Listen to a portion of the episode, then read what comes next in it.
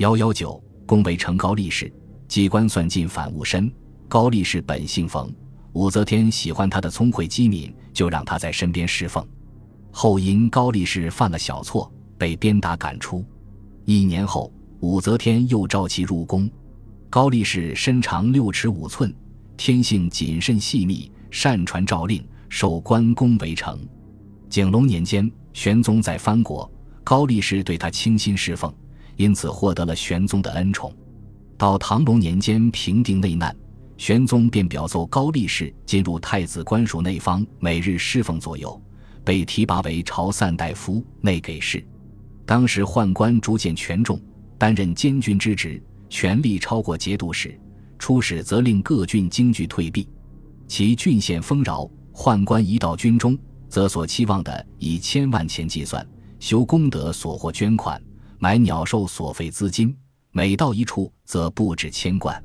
当时京城中最豪华的宅地，京畿内最好的田产、果园、池苑，宦官竟占其中一半。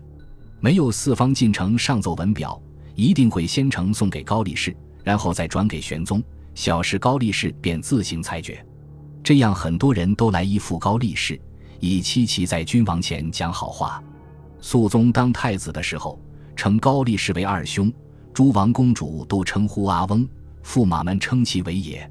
高力士在寝殿傍帘帷中休息，殿侧有一院落，其中有修炼功德之处。岭南节度使于潘州找到高力士生母麦氏，送至长安。高力士让两位老妇人同处高堂，美食供养。金吾大将军程伯宪还与高力士结拜为兄弟。高力士家资殷实丰厚，非一般王侯所能比拟。高力士还在京城西北截取漓水建造碾房，五轮铜转，每日可碾三百斛麦子。高力士为人乖巧谨慎，大家都很喜欢他。天宝十四载，玄宗命令设立内侍省，有内侍监两名。官阶正三品，高力士和另一宦官司仪分别担任。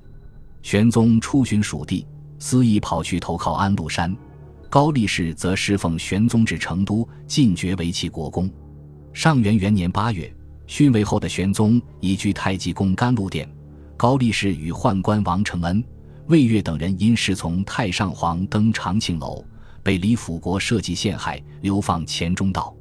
宝应元年三月。与大赦回返京城，才得知太上皇已去世。高力士北望，号啕痛哭，吐血而死。